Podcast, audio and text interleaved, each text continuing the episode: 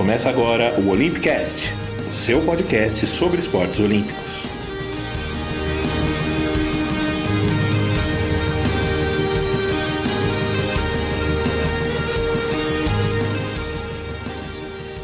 Bom dia, boa tarde, boa noite, bom momento. Eu sou o Fernando Cesarotti e este é o Olympicast número 37. Hoje, dia da publicação desse episódio, é 2 de fevereiro, uma quarta-feira, e nós já estamos no clima dos Jogos Olímpicos de Inverno lá em Pequim, que terão abertura na sexta-feira, então se você está ouvindo ainda na semana do lançamento, a abertura é na sexta-feira de manhã, no horário de Brasília, mas já estão rolando competições de curling e nesta quinta-feira tem a primeira participação do Brasil com a Sabrina Cass no Moguls do esqui estilo livre. A gente já vai falar sobre isso daqui a pouco. Para acompanhar os jogos de inverno com a gente, eu sugiro que, se você ainda não o faz, que siga o perfil Olympicast nas redes sociais tanto no Twitter quanto no Facebook, para acompanhar um pouco dos nossos comentários sobre as competições. Os jogos de inverno vão até o dia 20. Também assine nosso feed no seu agregador para receber de forma mais cômoda os nossos episódios no seu telefone celular. Como eu prometi, esse é o episódio em que vamos falar sobre a participação do Brasil nos Jogos de Inverno e apresentar também os nossos heróis que estarão em busca da glória olímpica em Pequim. Claro, isso para quem ainda está ouvindo antes dos Jogos. Se você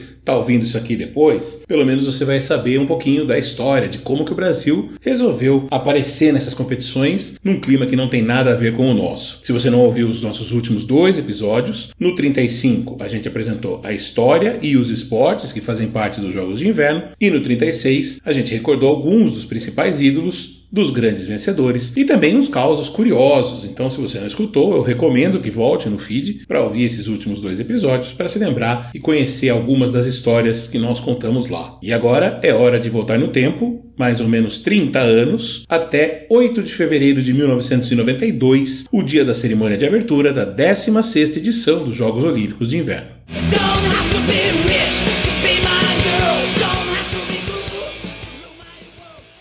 Talvez você esteja reconhecendo a música, mas não a versão. Essa é a banda carioca X-Rated tocando Kiss do Prince. E nesse dia 8 de fevereiro de 92, essa banda figurava na capa do segundo caderno do jornal O Globo, numa matéria que apresentava uma cena de grupos que juntavam o rock a outros ritmos locais, criando o que o jornal chamava de metaleiros ensolarados. No caderno de esportes, o Globo fazia uma pequena menção à abertura dos Jogos de Inverno, falando um pouquinho sobre uma pegada ecológica que o COI tentava impor ali à competição competição. Já a Folha e o Estadão apresentavam ali no Caderno de Cultura um show da Angélica em São Paulo, com playback, a ressalva feita em grande estilo, e nos cadernos de esporte o destaque ia para o clima tenso no Paraguai, onde a seleção brasileira sub-23, que era treinada pelo Ernesto Paulo e que contava com alguns futuros campeões do mundo, como Cafu, Márcio Santos e Roberto Carlos, fazia uma campanha irregular no pré-olímpico. O time acabaria eliminado ainda na primeira fase após um empate por 1 a 1 com a Venezuela no dia seguinte. Mas tanto a Folha quanto o Estado deram destaque nas suas páginas para a abertura da Olimpíada de Inverno, que seria em Albertville, na França, e a inédita participação do Brasil na competição. A delegação brasileira era formada por sete atletas, todos na disputa do esqui alpino, uma modalidade na qual o Brasil costumava realizar seus campeonatos em Las Lenhas, no sul da Argentina. Lothar Christian Munder vivia na Alemanha.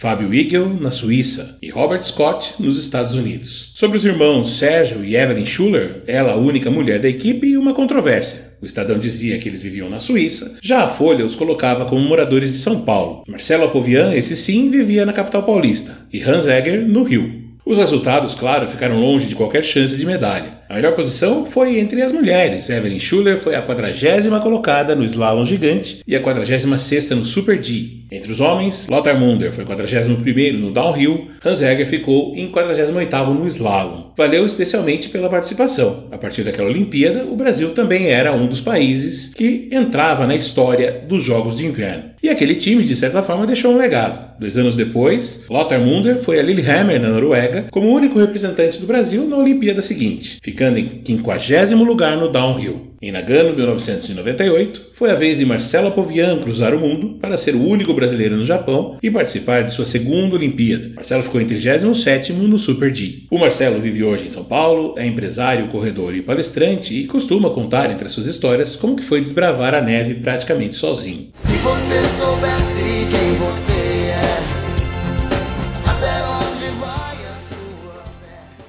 Também no dia 8 de fevereiro, mas em 2002, o Brasil ainda tentava entender o que era o Big Brother. lançado pela Globo no mês anterior, com direito a RPM na trilha sonora. Mas em Salt Lake City, o país pela primeira vez ia a uma Olimpíada de Inverno para ampliar o seu leque de esportes disputados. Naquela ocasião, teve, claro, gente no esqui alpino, Nikolai Hent e Mirella Arnhold, ele não conseguiu concluir a segunda descida no slalom gigante e ficou sem classificação. Ela, na mesma prova, terminou em 48º. No esqui cross country, Alexander Pena foi o 57º e o último a chegar na prova de 50 km no estilo clássico. Ele marcou o tempo de 3 horas, 23 minutos, 58 segundos e 7 décimos. Só para ter uma comparação, o russo Mikhail Ivanov levou a medalha de ouro com 2 horas e 6 minutos. No feminino, Francisca Bexerrazi disputou os 10 quilômetros também no clássico e ficou também na 57ª e última posição entre os que chegaram. No Lude, Ricardo Raschini e Renato Mizuguchi conseguiram cumprir as quatro descidas e ter uma classificação. Ricardo foi o 45 e Renato o 46 entre 50 participantes. Mas a grande atração foi mesmo o time do bobsled. Eric Leme Mallison, então presidente da Confederação Brasileira de Esportes no Gelo, conseguiu selecionar gente do atletismo para montar uma equipe que disputou a prova no trenó para quatro atletas. Eric era o piloto, Cristiano Paes, Matheus Inocêncio, que corria nos 110 metros com barreiras, e Edson Bindilati, que veio do decátulo completavam o quarteto. A equipe conseguiu completar as quatro descidas e terminar em 27º lugar, à frente de Mônaco e Taiwan, entre as equipes que conseguiram marcar todos os tempos. Ainda houve mais algumas eliminadas. Lá nos Estados Unidos, eles ainda ganharam o apelido de Frozen Bananas, bananas congeladas, que, coincidência ou não,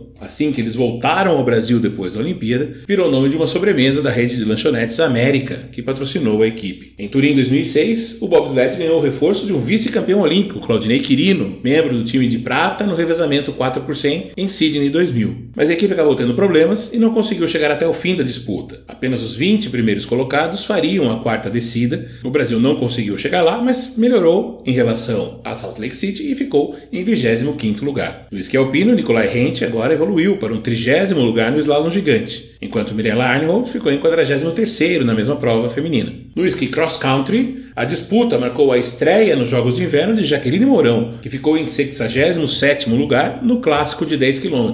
Mas daqui a pouco a gente fala mais da Jaqueline. Hélio Freitas, no clássico de 15 km, ficou em 93º. Na memória E foi em Turim que o Brasil ficou mais perto de uma medalha até hoje na história dos Jogos de Inverno. Isabel Clark tinha conhecido o snowboard aos 18 anos, quando foi visitar o irmão na Califórnia, e alguns amigos a levaram para um passeio numa estação de montanha. Ela se apaixonou pela modalidade, começou a acumular títulos no Campeonato Brasileiro, então disputado em Vale Nevado, no Chile, e a treinar bem sério nos Estados Unidos, inclusive trabalhando como instrutora. Ela já tinha 29 anos quando enfim conseguiu se classificar para colocar o Brasil pela primeira vez na disputa olímpica da modalidade. Nas descidas classificatórias do cross, ela terminou em sexto lugar. Nas quartas de final, em que as 16 melhores eram divididas em quatro baterias para descer a pista ao mesmo tempo em quatro atletas, e as vencedoras iam para a disputa de medalhas, a Isabel ficou em terceiro na sua prova, e então foi selecionada para uma disputa do nono ao décimo segundo lugar. E aí, na largada dessa prova, ela vacilou e acabou ficando para trás, o que acabou, no fim das contas, sendo bom, porque logo na segunda curva, as outras três participantes se chocaram. E então Isabel pôde se desviar e descer sem pressa para vencer a prova e ficar com a nona colocação, até hoje o melhor lugar do Brasil numa Olimpíada de Inverno. A brasileira. Vai na primeira posição. A Catarina Hiller da Alemanha caíram. Vem aí a Isabel, vem aí a Isabel, vem aí o Brasil. Vem Isabel Clark com uma longa vantagem, uma longa distância para conquistar um excelente resultado na história dos Jogos. A nona posição é dela, é do Brasil. É só fazer a pista com muito cuidado, contornando as curvas. Sensacional e soberana na prova, Isabel Clark. É a bandeira do Brasil, é o Brasil em Turim. E vem aí a brasileira, já nas últimas rampas, nos últimos metros da prova. Isabel Clark Ribeiro, completando a prova, nona posição para o Brasil. Pode vibrar, Isabel. Isabel Clark ainda voltou em Vancouver, 2010, quando terminou em 19 lugar, sem conseguir se classificar para essa fase final. E em Sochi, 2014, quando passou das eliminatórias, acabou ficando em último na bateria das quartas de final e depois terminou em 14º lugar. Em Pyeongchang, 2018, às vésperas de sua quarta Olimpíada, Isabel sofreu uma queda nos treinos, já na pista de disputa, e se contundiu. Acabou não conseguindo participar da prova e aos 41 anos resolveu se aposentar. Fui tentar fazer um salto, achei que estava tudo bem, eu estava em boa velocidade, bem equilibrada. Eu aterrisei numa parte inadequada, né, plana, e isso fez com que eu sofresse essa lesão no calcanhar e no joelho. Se eu não conseguia caminhar direito, como que eu ia botar uma prancha e sair saltando, né? A não ser que tivesse um milagre, né? Apesar da despedida não ter sido perfeita, ela disse que a carreira olímpica se encerra aqui. Né, quase 20 anos aí de pura dedicação, amor ao esporte, treinos, isso vou levar para mim a vida toda com muito orgulho. Esse trecho foi tirado da entrevista que ela deu ao Guilherme Roseguini, da Globo, lá em Pyeongchang, logo depois da prova que ela não disputou. A Isabel hoje mora no Rio, é arquiteta, participou no começo de janeiro da cerimônia de convocação do time brasileiro para os Jogos de Pequim e disse que pensa em voltar aos Estados Unidos para continuar trabalhando como instrutora e técnica de snowboard. Na descrição do episódio tem o link de uma reportagem especial do pessoal do Canal Olímpico do Brasil, publicada aí faz uma semana, em que Isabel dá dicas de como praticar o snowboard numa pista que existe em Gramado, no Rio Grande do Sul. Nossa estrela.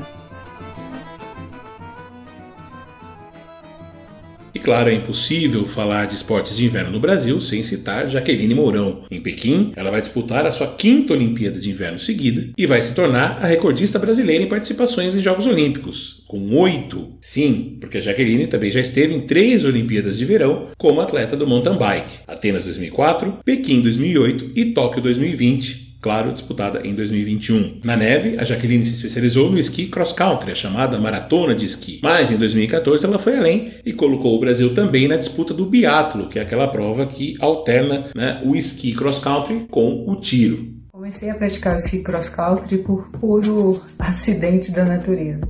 Eu estava no Canadá em 2005, é, treinando para as provas de Copa do Mundo no mountain bike e de repente uma tempestade inesperada em maio de 2005 é, me fez não poder pedalar. A única escolha que eu tinha era tentar o esqui cross country. Então meu marido, ex-atleta olímpico de esqui cross country, me ofereceu testar né, essa nova modalidade, esperar e treinar uma outra modalidade enquanto a neve fosse embora. E foi assim que eu comecei e me apaixonei pelo ski cross country.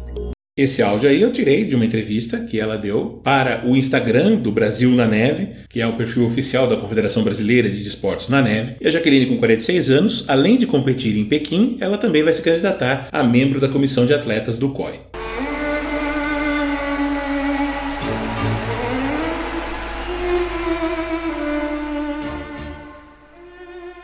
Além da presença da Jaqueline Mourão também no biatlo, os Jogos de Sochi 2014 marcaram a primeira participação de uma brasileira na patinação artística. Isadora Williams se apresentou no programa curto com Dark Eyes, essa canção folclórica russa que a gente está ouvindo, e ela terminou em último entre as 30 participantes, sendo que as 24 melhores foram para a apresentação livre. Ela tinha preparado, inclusive, para essa prova, caso se classificasse, um medley com músicas brasileiras, inclusive coisas do Jorge Ben. Em Pyeongchang, a Isadora terminou em 17 no programa curto, fazendo as suas manobras ao som de Hallelujah de Leonard Cohen na versão da canadense Kidey Lang. Na apresentação final, ela acabou em 24 lugar. A Isadora é filha de mãe brasileira, com pai norte-americano, nasceu e viveu a vida toda nos Estados Unidos, fala português com algum sotaque. Ela continua representando o Brasil no circuito internacional, mas acabou não conseguindo se classificar para Pequim. Meu Brasil brasileiro.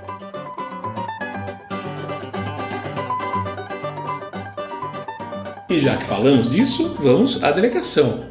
Né? O Brasil terá em Pequim 11 atletas, inclusive tendo que fazer uma substituição de última hora. A Bruna Moura, que estava classificada para acompanhar a Jaqueline Mourão no cross country, sofreu um grave acidente de carro na semana anterior à abertura dos Jogos. O motorista, inclusive, morreu no acidente. Ela estava na Itália, onde tinha participado da última competição classificatória para garantir a vaga para os Jogos, e lá ela testou positivo para a Covid-19 e acabou tendo que ficar de quarentena. Ela tinha acabado de cumprir a quarentena e estava indo para o aeroporto. Para embarcar para a Áustria e fazer o último teste de Covid, né, um novo teste para poder seguir para Pequim. A Bruna, que tem 27 anos, ela acabou sofrendo fraturas no pé, no braço, em três costelas e no ombro esquerdo e deu seu lugar a Eduarda Ribeira, que foi convocada para competir ao lado da Jaqueline. Eduarda Duda tem 17 anos, vai para sua primeira Olimpíada. No masculino, o esqui cross country terá Manesh Silva, de 19 anos. Nascido em Rio Branco, no Acre, ele vive hoje no País Basco e vem surpreendendo com ótimos resultados nas provas de Copa do Mundo nos últimos meses. No esqui estilo livre, como eu falei, o Brasil será representado pela Sabrina Cass. Fala galera, sou a Sabrina Cass, sou atleta de freestyle moguls.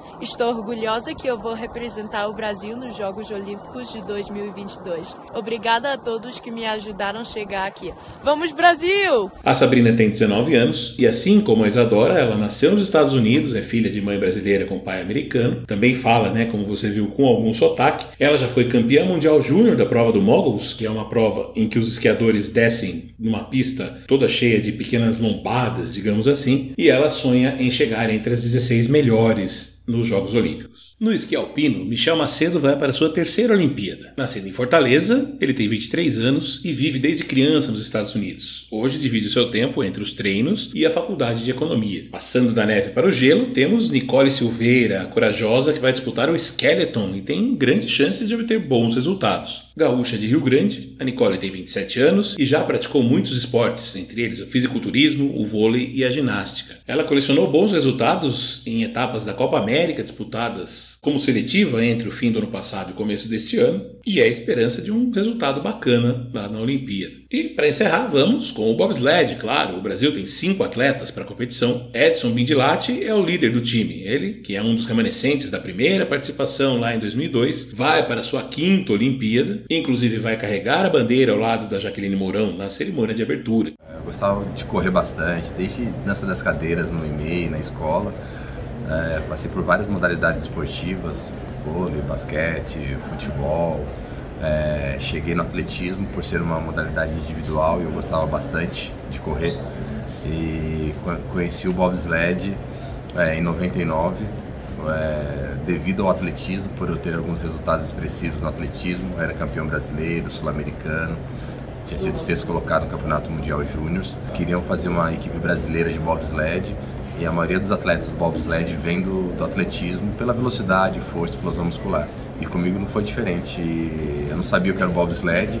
Eu assisti o filme Jamaica Abaixo de Zero, mas aí entendi o que era o bobsled e desde aí eu pratico bobsled.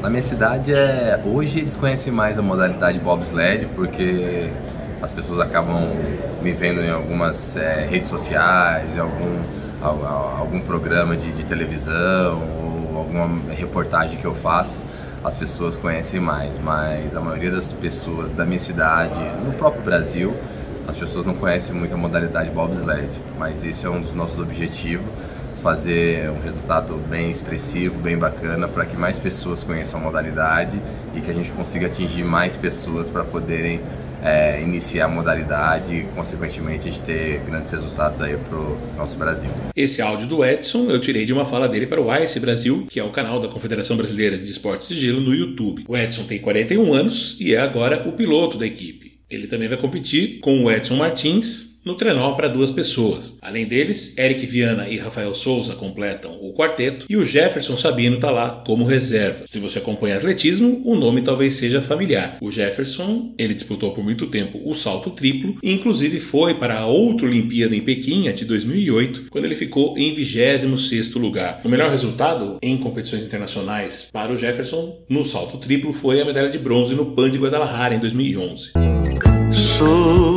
Surge alvorada, folhas a voar e o inverno do meu tempo E você está ouvindo o Mestre Cartola, O Inverno do Meu Tempo, que obviamente fala muito mais de inverno no sentido figurado e tem tudo a ver com a gente que está acompanhando os esportes de inverno de longe. É nesse pique que a gente encerra o episódio 37 do Olympicast, um pouquinho mais curto que os anteriores, fechando a nossa série de preparação para os Jogos Olímpicos de Inverno. Se você não viu os episódios 35 e 36, recomendo mais uma vez para saber mais sobre a história e as histórias da competição. E também faço de novo o pedido para acompanhar a arroba no Twitter e no Facebook, ficar de olho nas nossas postagens sobre os Jogos de Pequim. Eu sou o Fernando Cesarotti, escrevo, apresento e edito o Olympicast com o apoio de Aleteia Vieira. Por hora, desejo que você se divirta, assim como a gente, nas Olimpíadas de Inverno e que você continue se cuidando contra o coronavírus e a Covid-19, usando máscara PFF2, evitando aglomerações o máximo que puder, vacinando-se, vacinando seus filhos. Um grande abraço, um beijo e até!